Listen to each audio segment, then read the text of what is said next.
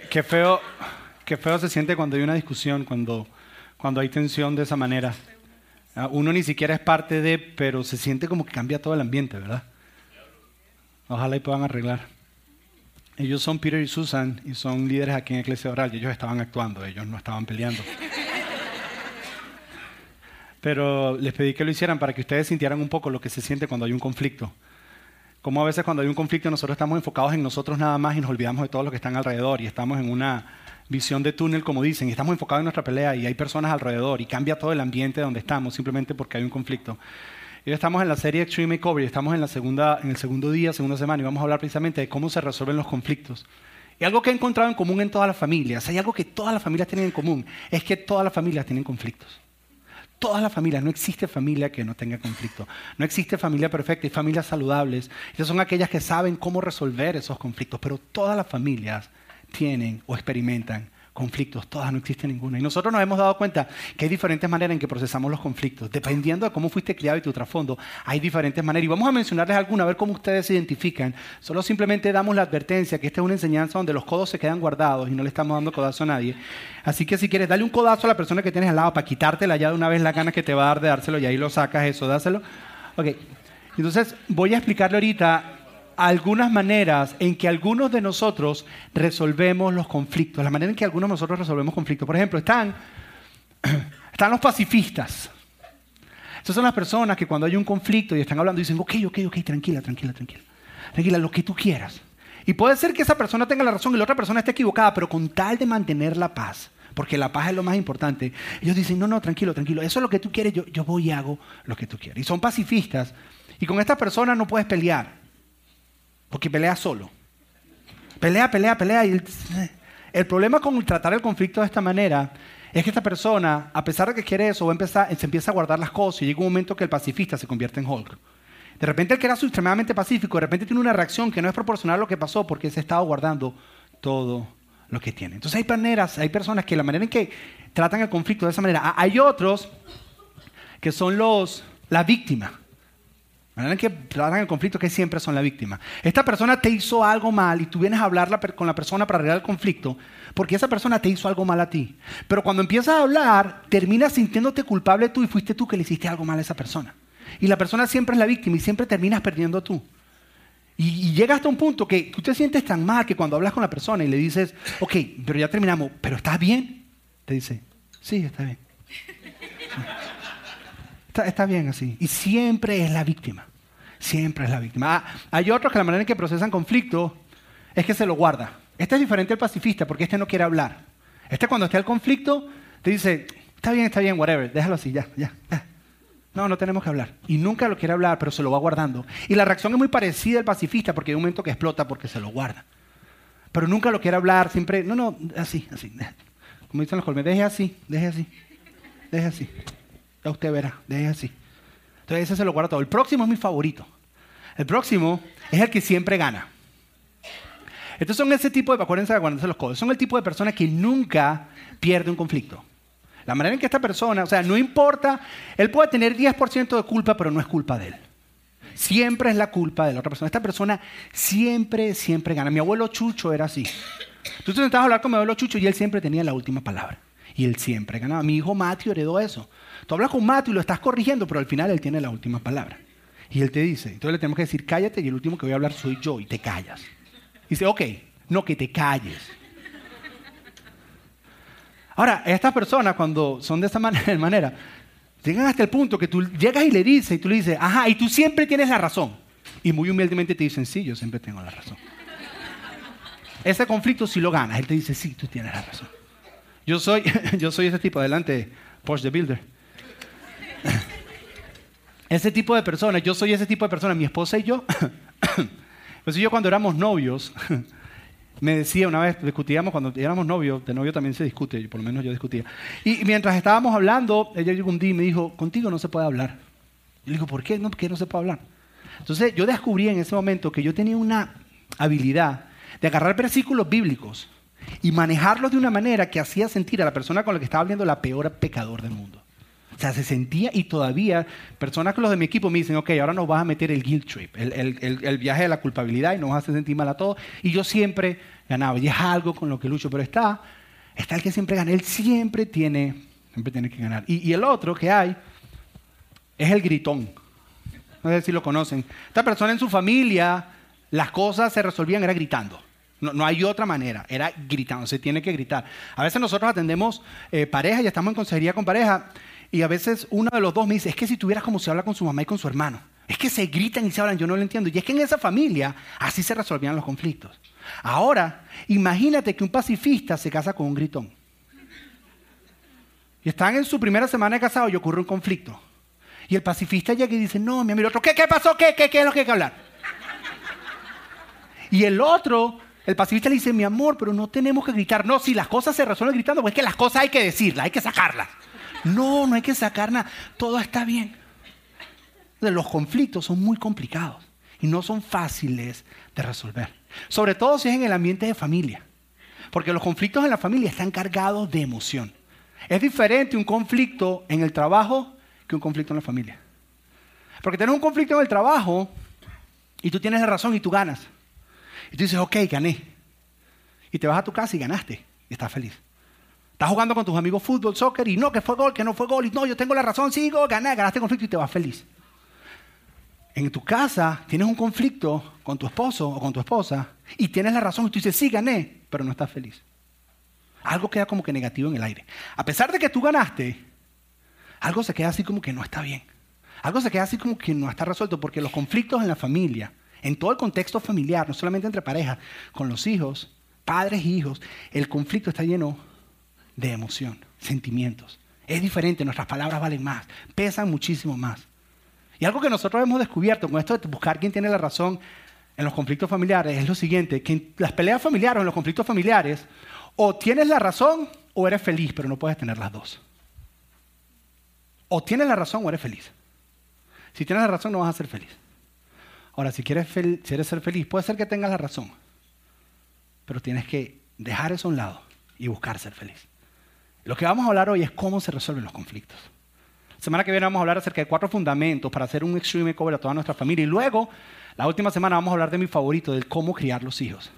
Pero esta semana vamos a hablar de cómo se resuelve el conflicto. Y la pregunta es, si no es de manera pacifista, si no es gritando, si no es ganando, si no es cómo se resuelven en realidad los conflictos. Y vamos a hablar de un principio hoy que todos nosotros ponemos en práctica todos los días. Lo hacemos consciente o inconscientemente, nosotros ponemos este principio en práctica. Y este principio tiene una segunda parte y lo que nos hemos, lo que nos hemos dado cuenta, hemos descubierto es que las parejas o se saltan el primer principio y quieren llegar al segundo y nunca resuelven conflictos, o aplican el primero y nunca aplican el segundo y nunca llegan a esa parte. Queremos hablar de este que encierra todo un mismo principio, un principio que ponemos en práctica todos los días. Y donde lo encontramos, lo encontramos en uno de los pasajes más famosos en la Biblia. Uno de los pasajes que seguramente lo has escuchado y no sabías ni siquiera que estaba en la Biblia eh, es invitaciones de boda, lo has visto, lo has visto recitado en bodas, lo has visto en canciones, es uno de los pasajes más famosos. Lo interesante de este pasaje lo escribió un hombre llamado Pablo, una iglesia así como esta. Pero el pasaje no era enfocado en relaciones matrimoniales ni en relaciones románticas, era basado en relaciones interpersonales en general. Ese era el fundamento del pasaje, porque en la iglesia habían personas que se sentían por X o Y razón más importantes que otros. Entonces buscaban su conveniencia y lo que era importante para ellos, no buscaban lo importante de los demás. Y eso empezó a crear conflictos entre las personas. Entonces él les escribe esto, pero antes de él escribirles esto, les dice una frase que yo se las quiero presentar, porque con esto es que él empieza para entrar a este principio, el cual les voy a explicar. Él dice una frase que yo creo que todos nosotros respondemos sí a esta pregunta. Y Pablo les dice lo siguiente, Pablo les dice, déjenme mostrarles una manera de vida que supera a todas las demás.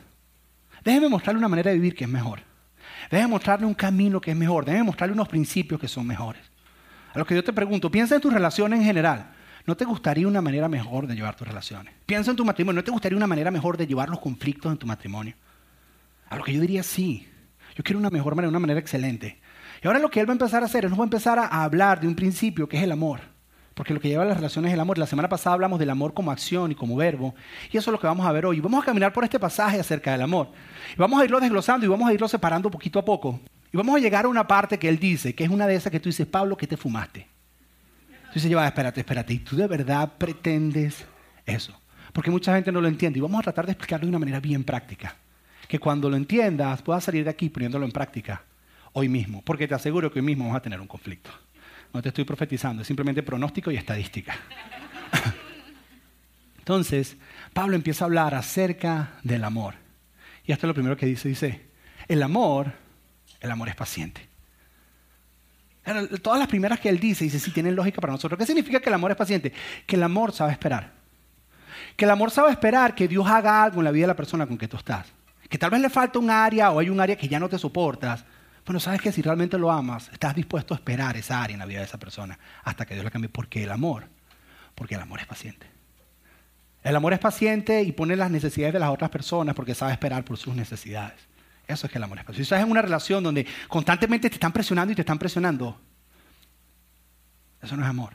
Porque el amor, el amor es paciente, el amor sabe esperar. Y, luego continúa y dice, el amor es paciente, dice, es bondadoso. Que el amor es bondadoso significa que te pongo a ti primero antes que a mí. Tus necesidades son primero antes que la mía. Es bueno, es bondadoso. Eso es lo que hace el amor. Ahora, la próxima dice, el amor no es envidioso, no envidia. ¿Cómo se ve eso en una relación? nosotros hemos atendido parejas donde nosotros de alguna manera leemos entre las personas, no lo dicen con sus palabras, pero leemos, decir, ¿sabes qué? Él o ella en sus palabras dice, yo no soy feliz en como yo soy y por eso yo no quiero que tú seas feliz. Y le hacen la vida imposible a esa otra persona, porque como ellos no son felices y tú estás siendo feliz, yo no quiero que tú seas feliz. El amor no hace eso. Dile que no estoy, que estoy predicando. El otro dice, el amor no es ni jactancioso ni orgulloso. Hay otra versión que es más pegada al original que dice, el amor no busca que las cosas se hagan a su manera. El amor no busca que las cosas se hagan a su manera.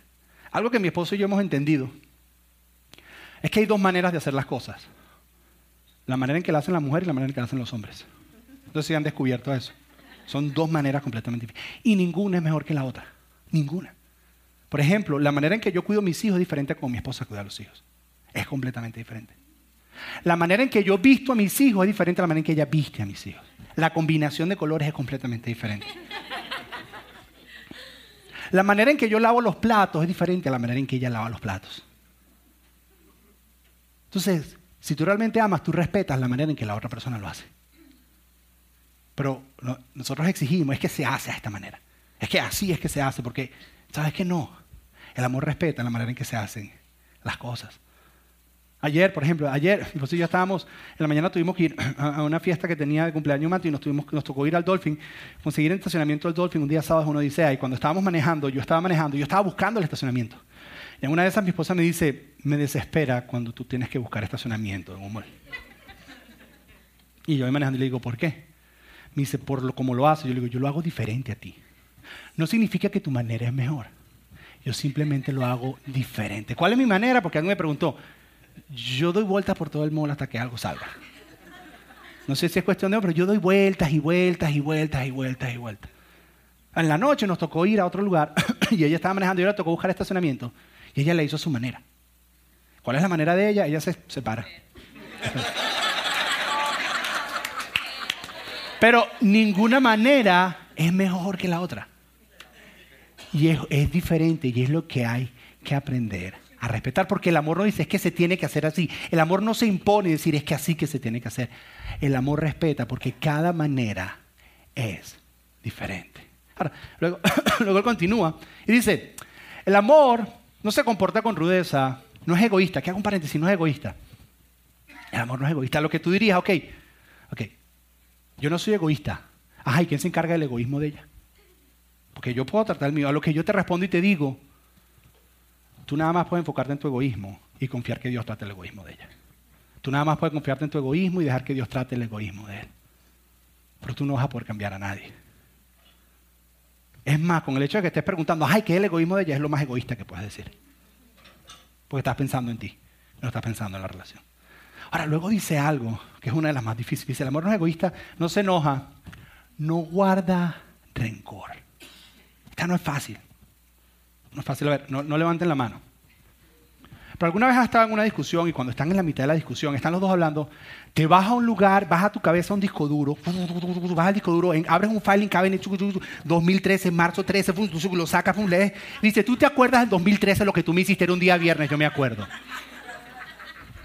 que el otro dice, ¿qué tiene que ver eso con lo que estamos hablando? No sé.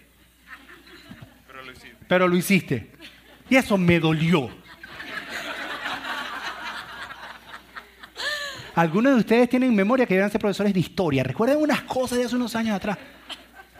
El amor no hace eso. El amor no saca esas cosas. El amor no hace eso. Luego, luego continúa y dice, el amor no se deleita en la maldad. Y lo próximo ahora que va a decir, va a empezar a descubrir cómo resolvemos los conflictos. Dice, el amor, lo próximo que dice es, no se regocija en la maldad o no se deleita en la maldad, sino se regocija en la verdad.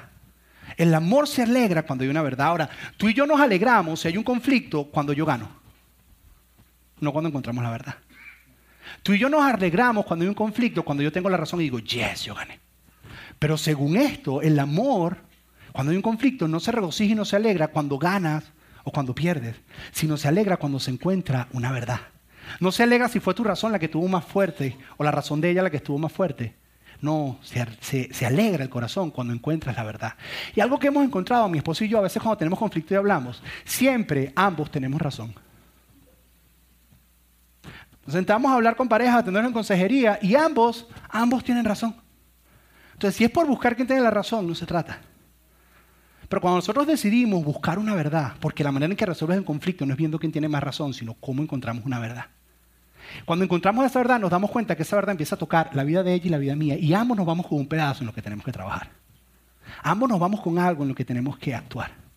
Porque estamos buscando una verdad, no estamos buscando quién tiene la razón. ¿Por qué? Porque o tienes la razón o eres feliz, pero no puedes tener las dos. ¿Por qué? Porque en las relaciones, en la familia, los conflictos no se ganan ni se pierden, se resuelven. En la familia, los conflictos no se ganan y no se pierden, sino que se resuelven. Ahora, ¿cómo encontramos esa verdad? Ahora, lo próximo que va a decir Pablo es lo que nos enseña a nosotros en cómo encontrar esa verdad. Y la manera en que lo hace es que hace una oración con cuatro frases que significan exactamente lo mismo en el original que si nosotros las agarramos aparte y tratamos de explicar cada una de ellas aparte, no tienen sentido y podemos malinterpretarlo. Y él simplemente lo que está transmitiendo es una misma idea con cuatro frases que repite una y otra vez para acentuar lo que él quiere decir. Es una de esas cuando tú lees, tú dices, ya, espérate, Pablo, pero estás seguro. Pero es el inicio a cómo encontrar esa verdad. Y, Pablo lo que dice es lo siguiente, dice, el amor todo lo disculpa, todo lo cree, todo lo espera y todo lo soporta. Ya, pero ¿cómo es eso, Josué? Ah, hay otra versión que dice, el amor todo lo cree, el amor siempre espera lo mejor. El amor no mira hacia atrás, el amor siempre mira hacia adelante. Entonces yo, espérate, Josué, ¿cómo es eso que todo lo soporta, todo lo disculpa? Pero eso no es como codependencia. Dónde encaja esto? Ah, hay otra versión, mi versión favorita lo dice de esta manera, el amor disculpa todos los errores. Siempre confía en la persona que ama espera que ella, espera de ella lo mejor. Y todo lo soporta. Y todo lo soporta en el original, es que llega a perseverar. ¿Pero por qué llega a ser perseverar? Porque disculpa todos los errores. Porque espera lo mejor de esa persona. Porque confía en esa persona. Eso lo ayuda a perseverar. Ok, Josué, ¿cómo se ve eso? Y quiero explicárselo de una manera gráfica. Quiero tratar de usar este principio para que lo puedas entender y lo puedas ver. Y para esto necesito una pareja de voluntarios. No todos a la vez. Ustedes son los voluntarios del día, pasen pues. Párate tú aquí y levanta el iPad ahí en alto. Eso. Gracias, Rodrigo. Necesito, Pochín, párate tú la mitad, please. Ya que estás de Bob the Builder. Ok. Ponte el casco si te pegan. Eso. Ok. En todas las relaciones, esto es lo que quiere decir que el amor todo lo espera, todo lo soporta espera lo mejor de la otra persona, todo lo disculpa. Esto es lo que quiere decir Pablo. En todas las relaciones, en todas las relaciones que existen, nosotros llegamos a la relación esperando algo. Todos tenemos expectativas. Todos esperamos algo de la otra persona. Todas las relaciones, no existe ninguna. Pero hay una diferencia y hay un espacio entre lo que tú esperas y lo que recibes. Hay una diferencia entre lo que esperas y la realidad. Tú esperas un montón de cosas, pero hay un espacio y un gap entre lo que realmente esa persona te da. Esto puede ser cosas específicas o cosas muy profundas.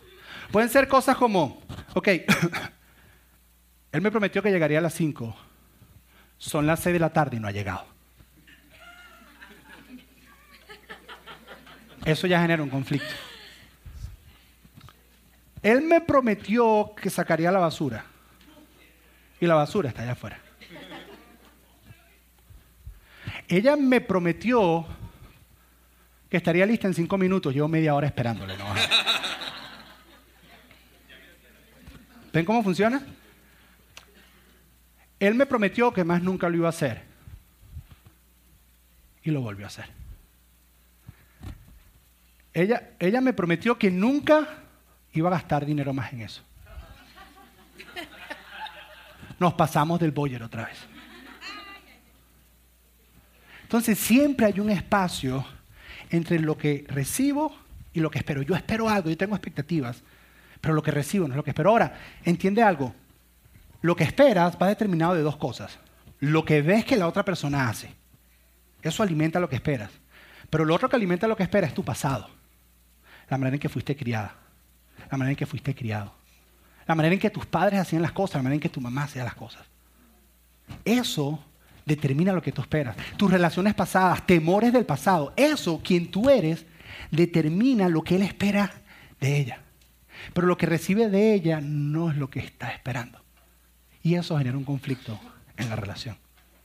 Ahora, muchos de nosotros creemos que la manera en que nosotros somos felices en una relación es que si eliminamos completamente lo del centro y eliminamos el espacio y tratamos de acercarnos nosotros lo más posible y que lo que espero sea lo que recibo.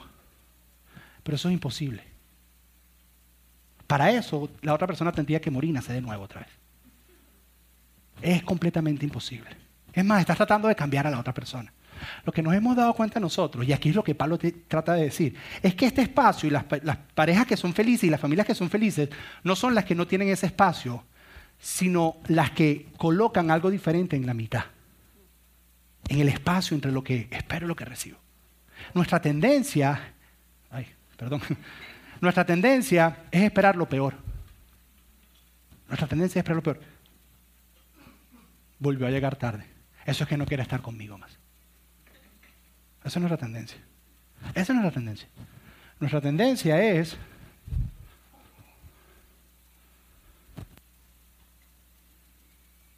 volvió a gastar demasiado, se volvió a salir del bolle. Ella no considera, es una compradora compulsiva. Esa no es la tendencia. Ahora, lo que hemos encontrado en las parejas que son felices y saben resolver conflictos es que en vez de esperar lo peor, asumen lo mejor de la otra persona que cuando él dice, gastó mucho, como por ejemplo, decir, este ha sido un mes que han habido muchos gastos. Ella lleva un mes tratando. Y han habido muchos gastos este mes. Y le da el beneficio de la duda y es generoso en justificar a la persona. Y así, cuando vayan a sentarse a hablar, no está buscando defender la razón o defender su verdad. ¿Sí ves? Porque ella puede decir y decir, ella puede decidir esperar lo peor y decir, no ha sacado la basura y eso lo está haciendo a propósito porque ella sabe, él sabe que no soporto los malos olores. O puede decir, no ha sacado la basura porque estaba muy ocupado. Él puede decir lo que espero y lo que recibe. Él puede, él puede llegar y decir que mi esposa es intensa. O puede decir, mi esposa, mi esposa es tenaz y consigue lo que se propone. Ella puede decir, mi esposo, a mi esposo no le interesa lo que hablo, puede decir, no, es que no está enfocado en lo que estoy hablando. Pero es un hombre que se enfoca en cosas. Lo que tú haces con lo que está en la mitad determina. Te hago una pregunta. ¿Cuál es tu tendencia? Porque si tu tendencia es vivir en lo peor, estás destruyendo tu relación. Si tu tendencia es escoger lo mejor, estás construyendo en tu relación. Ahora, esto es algo que comienza en la mente. Tú nunca vas a sentir escoger lo mejor, tu tendencia va a ser escoger lo peor. Pero escoger y dar el beneficio de la duda y ser generoso en justificar lo que la otra persona hizo, ser generoso en la diferencia entre lo que recibo y lo que espero, ser generoso en ese espacio es una decisión que mientras más lo practiquen, más se convierte en un hábito. Y si tú solo aplicas este principio, ya con esto, la atención en los conflictos, en tus relaciones en general, enseguida baja. Porque ya no estás señalando a ver quién es culpable, sino estás dando el beneficio de la duda. Y estás siendo generoso en hacer eso. Otra cosa de las que pasa es que cuando tú escoges asumir lo mejor, el corazón humano es atraído a donde hay aceptación. Cuando tú escoges escoger lo peor, la otra persona se siente rechazada. Entonces el hombre no quiere regresar a la casa porque sabe lo que se va a encontrar. No va a encontrar aceptación, va a encontrar rechazo. Yo no quiero estar ahí. Pero si él sabe que lo que va a encontrar en la casa, a pesar de lo que pasó, es algo que asume lo mejor y lo va a recibir y lo va a aceptar, él está dispuesto a ir. Porque sabe que es un espacio donde va a ser aceptado.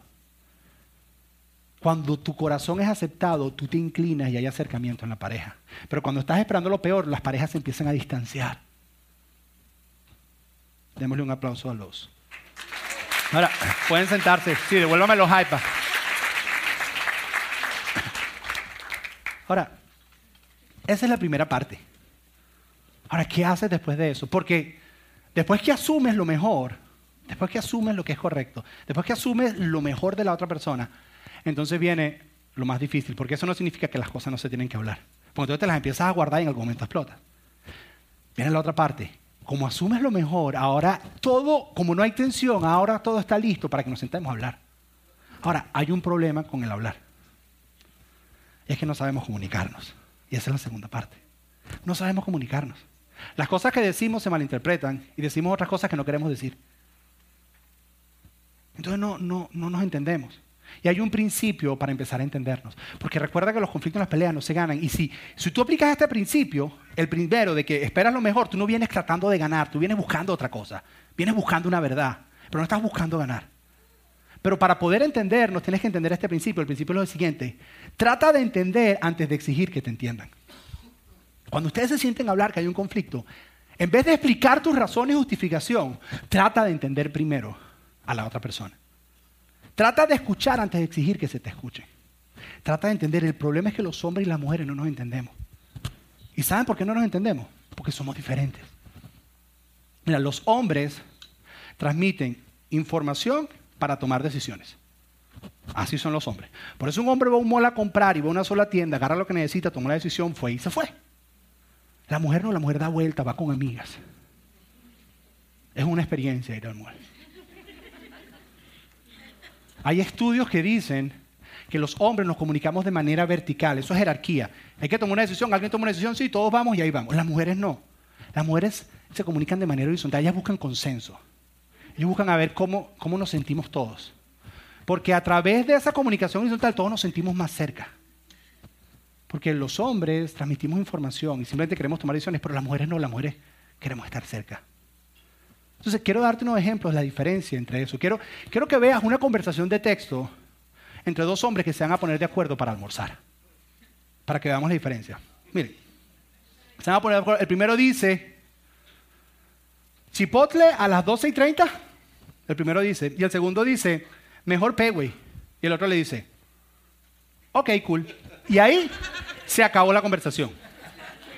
Hasta ahí llegó. Llegaron a la decisión. Chipotle, no, mejor el otro. Ok, tú decidiste. Ok, chévere, cool, vamos para allá. Ahí se acabó la conversación. Simplemente información ahí, ya ahí terminó. Ahora, quiero que veas esta misma conversación entre dos mujeres. es así. Dice, ¿te gusta Chipotle? Fíjate que no, ella empieza preguntando porque está buscando consenso. Está buscando cómo te sientes acerca de Chipotle, cuáles son tus emociones. Quiere, quiere acercarte, quiere que estén cerca. Dice, ¿te, gusta Chipotle? Pregunta. Eh, y la, la, amiga le contesta y le dice, sí. Dice, me encantan los guacamoles y el chip de ahí. Sí, Chipotle, súper chévere. Ya encontró consenso. Entonces, entonces dice, la otra le dice, a las dos y media te parece, una vez más buscando consenso, está bien contigo, no está bien, sí, ¿qué es lo que tú piensas? ¿Te parece? Y a lo que la otra le contesta y le dice, Dice, a menos que puedas antes, a las 12, él o él, tengo que recoger a los niños en el colegio. ¿Ves? Hay información, hay intercambio, tengo esto, está pasando esto, mi vida, mis hijos, hay todo ese consenso, está, toda esa información se están acercando en relación, tus hijos son parte de la conversación, él o él que expresa emociones. Y entonces la otra, la otra le contesta, ok, perfecto, hay un consenso, estamos cerca, chévere. Ahora quiero que hagamos la misma conversación entre un hombre y una mujer. Mira, ella pregunta, ¿quieres chipotle? Porque ella está buscando consenso. Le dice, ¿quiere, ¿quiere chipotle? Y, él contesta, ok. Y ahí para él se acabó la conversación. En ese momento el textea dice, ok, se va a seguir haciendo lo que está haciendo. Porque él dice, ¿quieres chipotle? Y ahí se terminó la conversación. Pero ella no siente que hay consenso. Ella no siente que hubo opinión de parte de él. Ella no siente que se están acercando a través de esta conversación. No, no, no hay. No hay sentimiento. Entonces, ella tiene que continuar. Y entonces dice, si no, también está Piwi al lado. Y en este momento el tipo dice, pero ¿qué tiene de malo con Chipotle? Él me dijo Chipotle y yo le dije que ok, pero entonces como ella no siente que hay consenso, dice, si no está Pigo al lado, entonces él le dice, le dice, está bien. Pero ella siente que no hay consenso todavía. Dice, no, él no me está hablando, no nos estamos comunicando. No nos estamos acercando, no hay sentimiento, no, no. Entonces, entonces ella tiene que continuar la conversación y dice, o quieres italiano mejor, tengo un cupón para italiano. para ver si lo llega que diga algo con el dinero y lo que sea. Y a este punto, a este punto el man dice, bueno, primero me dijo chipotle y le dije que sí, después me dice pico y me dijo que sí, ¿qué le pasa a esta mujer? O sea, y ahora me dice italiano, entonces él le contesta y le dice, escoge tú donde tú quieras, chica. Yo voy, pa' donde-". y en mayúscula, que significa te estoy gritando, o sea, escoge. Escoge. Y en este punto y dice, ¿qué le pasa a este tipo? Es un insensible. Yo tratando de ser tan nice y preguntarle. Y, y él dice, ¿qué le pasa a esta tipa? Porque no toma una decisión y ya, es fácil. Entonces, ese es el... Entonces, ¿qué es lo que pasa? Entonces, si nosotros vivimos esta primera dinámica, cuando llegamos a conversar, los hombres simplemente transmitimos información y queremos decir sí, no y ya. Y las mujeres necesitan consenso. O sea, algo que mi esposo y yo hemos estado usando que nos sirve es que en el momento que esté esa conversación, y esto aplica más a los hombres que a las mujeres, porque tenemos que aprender un poquito más nosotros, es que en, en medio de las conversaciones, hacer esta pregunta, ayúdame a entender, ayúdame a entender. Dejaste el beneficio de la duda, nadie está peleando, nadie está buscando la razón, pero cuando se sientan a hablar, ayúdame, a a entender por qué estás llegando tarde. Ayúdame a entender por qué no sacaste la basura. Ayúdame a entender por qué no has hablado con tu mamá. Ayúdame a entender por qué no salimos del boyer este mes. Ayúdame a entender. Y cuando empiezas a hacer eso, créeme, lo que van a empezar a salir cosas y va a salir una verdad. Y van a poder resolver un conflicto. Y no están peleando. Cuando tú dices ayúdame a entender, nadie está peleando para ver quién gana, sino genuinamente estás tratando de entender una verdad. Ayúdame a entender. Y cuando tratan de entender, empiezas a descubrir cosas de ti, cosas de otra persona. Ayúdame a entender. Hace como unas dos semanas atrás, mi esposo y yo estábamos, yo estaba manejando, íbamos por un lugar y estábamos hablando de un tema en particular y cuando íbamos andando, yo estaba tratando de mostrar mi punto. No, yo tenía razón, yo tenía razón. Y en una de esas yo vi que ella se cayó, ella dejó de hablar. Yo le digo, no quieres seguir hablando para resolver esto. Y ella me dijo, de una manera y sin, sin mala actitud ni nada, muy tranquila, me dijo, es que no se está resolviendo nada, no me gusta hacia dónde está yendo la conversación. Ah, no, no estamos resolviendo porque estamos defendiendo. Y entonces yo me detuve, le dije, ok, quiero entenderte, ayúdame, ayúdame a entender. Y algo que se pudo haber convertido en un pleito entre nosotros dos, se convirtió en una resolución de un conflicto donde hubo una verdad que salió y entendimos. Que nos pasa todo el tiempo, no nos pasa todo el tiempo, pero tratamos de aplicarlo. Tratamos de darle beneficio a la duda para cuando lleguemos a conversarlo, no estemos tratando de defender nuestra razón o quién gana, sino tratamos de buscar una verdad. Y la manera de buscar esa verdad es decir, ayúdame a entender. No, siempre pasa. Hombre que estás acá es un esfuerzo que tienes que hacer. Otra manera de hacerlo es decirme, ¿qué piensas tú? Dime, dime qué piensas tú. Ayer estábamos por un mall y mi esposa entró a una tienda y se estaba comprando una cartera. Entonces se pone la cartera y me dice, buscando consenso, ¿te gusta? ¿Me la puedo comprar? Yo le digo, sí, cómpratela. Y ahí quedó. Pero como no había encontrado consenso, dice, pero ¿te parece que está muy corta? Está bien. Entonces, como no encontró consenso en mí, fui y le preguntó a la muchacha que trabaja en la tienda. ¿Te gusta la cartera? Ella trabaja y ella quiere vender la cartera y dice, te queda espectacular. Se va, la va a pagar y todavía estaba dudosa. ¿Y será que la compro? Y me vuelve a preguntar, ¿será que la compro? Porque es que si no está en oferta, le digo, "Pues cómpratela. Y yo tenía simplemente que parar y decir, ¿qué piensas tú? Y con hacer esa pregunta, todo hubiera cambiado. No fue que peleamos ni nada, pero quiero que entiendas que esto es una dinámica. que se da todos los días y todo el tiempo. Que tu hombre que estás acá te pares y diga, ok, pero ¿qué piensas tú? Dime qué sientes. Y tú puedes expresar. Ahora también, mujeres que están acá, tampoco puede ser todo el tiempo dando 18 mil vueltas para llegar a una decisión. Muchas veces hay que tomar una decisión y a veces las cosas no son tan complicadas. Pero ¿cuál es el principio para resolver conflictos? Es que cuando hay un conflicto, porque los hay todos los días, ambos se den el beneficio de la duda. Y eso genera un ambiente perfecto para sentarse y hacerse esa pregunta. Ayúdame a entender por qué. Ayúdame a entender qué piensas tú de esto. Ayúdame a entender. Y cuando lleguen se van a empezar a acercar en relación. Y van a encontrar una verdad y no van a estar defendiendo la posición de cada uno. Porque sabes que cuando hay un conflicto los dos tienen razón. Pero si se ponen a pelear, a ver quién tiene más la razón. Por eso está el programa ese quién tiene la razón que se caigan a golpe. Porque es que todos tienen la razón y todos tienen su verdad, pero no es tu verdad la que tienes que buscar. Tú tienes que apartarle y decir, ok, ayúdame a entender. Si tú pones en práctica esto en tus relaciones, no solo en tu matrimonio, en todas tus relaciones, créeme que tu nivel de conflicto va a cambiar. Lo vas a manejar de una manera diferente. Y te vas a encontrar que cada uno de esos conflictos es Dios queriéndote enseñar algo a ti. Que por lo general tú tienes que aprender. Porque cuando buscas la verdad, ambos, ambas partes del conflicto van a encontrar una verdad que los toca a ellos. De algo que tienen que cambiar y de algo que tienen que hacer. Porque estás buscando una verdad. No estás buscando defender tu punto de vista. En las parejas, en la familia, o tienes la razón o eres feliz. Pero no puedes los dos. Y la manera de ser feliz es buscando la verdad. Porque en la familia los conflictos no se ganan ni se pierden, se resuelven. Y la manera en que se resuelven es buscando la verdad. Y como buscas la verdad, das el beneficio de la duda y luego haces esta pregunta. Ayúdame a entender. ¿Cuál es el reto? Cuando salgas por esa puerta, probablemente hoy vas a tener un conflicto. Tal vez mañana estás poniendo mala pava, Josué. No, no es pronóstico, las estadísticas. Conflictos van a haber. La pregunta es si tú vas a aplicar esto. Porque esto lo puedes empezar a aplicar. Nuestra tendencia es no hacerlo. Pero si lo haces, tu relación va a vivir un extreme makeover. Y la gente va a decir, ¿y cómo ustedes resuelven? Ah, ven acá, es que te voy a enseñar. El amor nuestro todo lo soporta, todo lo persevera.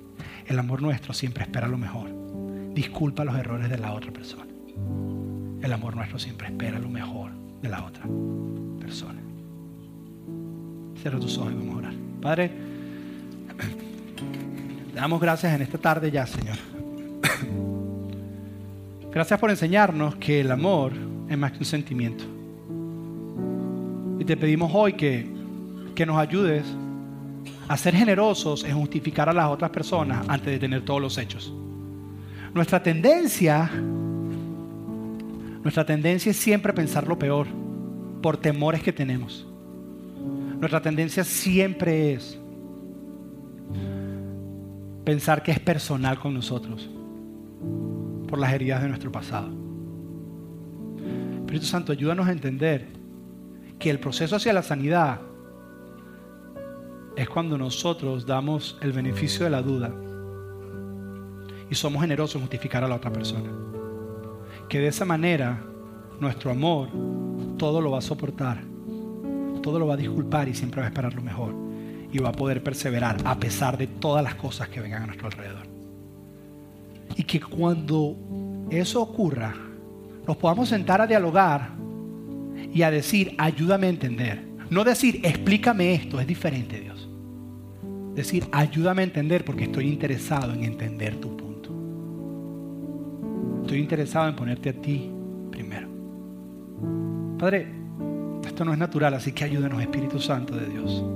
Haz un milagro en los corazones de cada uno de nosotros para ver a las personas como tú las ves. Porque tú siempre, tú siempre eres generoso en tu justificación hacia nosotros. Te pedimos esto en el nombre de tu Hijo Jesús. Amén. Amén.